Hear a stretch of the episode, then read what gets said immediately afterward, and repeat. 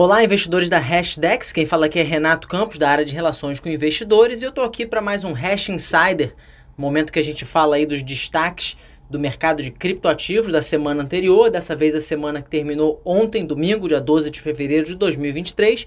e foi mais uma semana aí de correção é, no mês de fevereiro, né, corrigindo um pouco os ganhos expressivos que tivemos em janeiro. O Nasdaq Crypto Index caiu aí 4,2%, puxado aí pelo Bitcoin que caiu 3,9% e o Ether caindo um pouquinho mais, 5% na semana. É a semana que começou com uma baixa volatilidade, com os preços estáveis, parecia que era uma semana de calmaria, o Bitcoin ali oscilando em torno dos 23 mil dólares, o Ether em torno de 1.600, enquanto os investidores aguardavam o discurso do presidente do Fed, Jerome Powell, no Clube Econômico de Washington. Os investidores esperavam que o Powell desse mais dicas sobre a postura do Fed daqui para frente. No entanto, discurso dele, quando veio na tarde de terça-feira, foi em linha com o que foi dito na reunião anterior do Fed, e aí tanto o Bitcoin quanto o Ether reagiram com uma alta de preços, uma vez que os investidores deixaram para trás os temores e as incertezas sobre uma postura mais hawkish no discurso do Jerome Powell. E aí a semana estava indo bem, até que na quinta-feira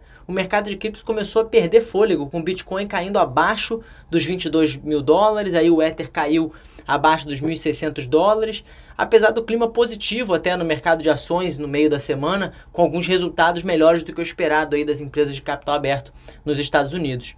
A tendência de baixa continuou ao longo de sexta, do sábado, seguindo as notícias de que a Comissão de Valores Mobiliários dos Estados Unidos, a SEC, estava indo atrás da corretora de criptoativos, a Kraken, uma das maiores corretoras é, de cripto, em relação ao seu serviço de staking. A SEC emitiu um relatório, é, um comunicado oficial, e eu coloquei o link aí para vocês, é, dizendo o seguinte: o staking é um processo em que os investidores depositam seus tokens com o objetivo de serem recompensados com novos tokens quando seus tokens travados na rede se tornam parte do processo de validação de dados para a blockchain.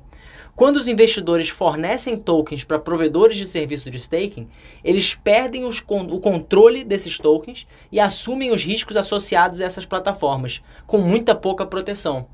Então, o presidente do SEC, Gary Gensler, afirmou que as corretoras, e aqui em particular a Kraken, oferecem contratos de investimento em troca de tokens e devem fornecer as devidas declarações e proteções exigidas pela lei que se aplica aos valores mobiliários e é o que a Kraken e a maioria das, das exchanges de cripto não fazem. Então a Kraken teve que concordar em pagar 30 milhões de dólares e encerrar aí o seu serviço de staking, e isso trouxe um mau humor geral para o mercado, uma vez que os investidores estão preocupados que isso possa ser o início de uma campanha mais ampla do governo dos Estados Unidos contra as principais exchanges. É, como resultado, o Bitcoin chegou perto dos 21.500 dólares e o Ether caiu para cerca de 1.500 dólares.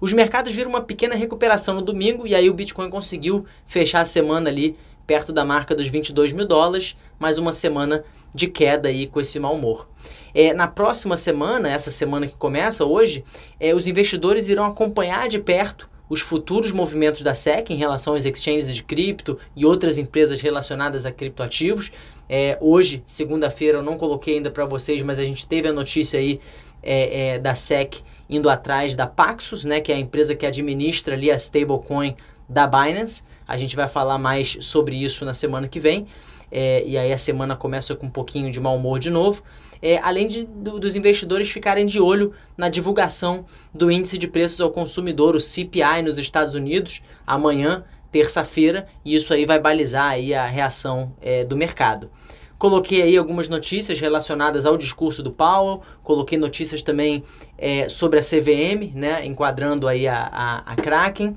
É, e aí eu convido a vocês a darem uma lida Primeiro, na nossa carta mensal, né? 2023 começa com otimismo e indícios de bull market. A carta está bem interessante, né? Uma das possibilidades que a gente identificou já no nosso Crypto Investment Outlook de 2023, o nosso relatório principal lançado aí é, no início de dezembro de 2022, foi, foi que os criptoativos poderiam se recuperar mais rápido do que os outros ativos de risco, à medida que as condições macroeconômicas melhorassem. Foi o que a gente viu em janeiro, é, isso o janeiro ilustrou bem essa tese, o Nasdaq Crypto Index subiu 37,7% e superou de forma significativa os índices S&P e o Nasdaq 100. Então os criptoativos certamente ainda não estão imunes aos riscos do cenário atual. Vocês viram aí o que aconteceu semana passada, é, já que ainda a gente ainda está digerindo as consequências dos pedidos de, valen de falência, perdão, de vários players centralizados no ano passado, mas a gente não pode ignorar que os sinais de recuperação estão por toda parte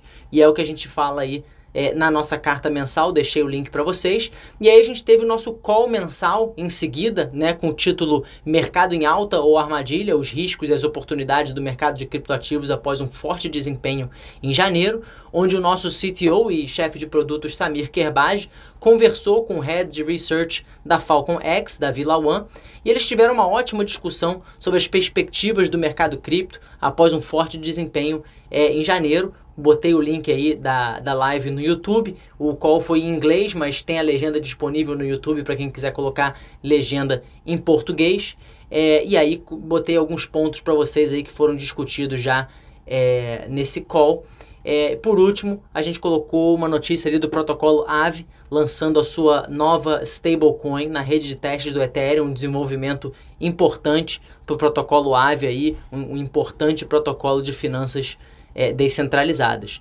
E esse foi o nosso call semanal, né, o nosso Hash Insider. Caso tenha alguma dúvida, pode mandar aí um e-mail para contato@hashdex.com é, ou então interagir com a gente nas nossas redes sociais, no Twitter arroba hashdex é, ou no Instagram hashdex.cripto e também tem o nosso grupo do Telegram, podem comentar lá, interagir com a gente. Tenham uma excelente semana.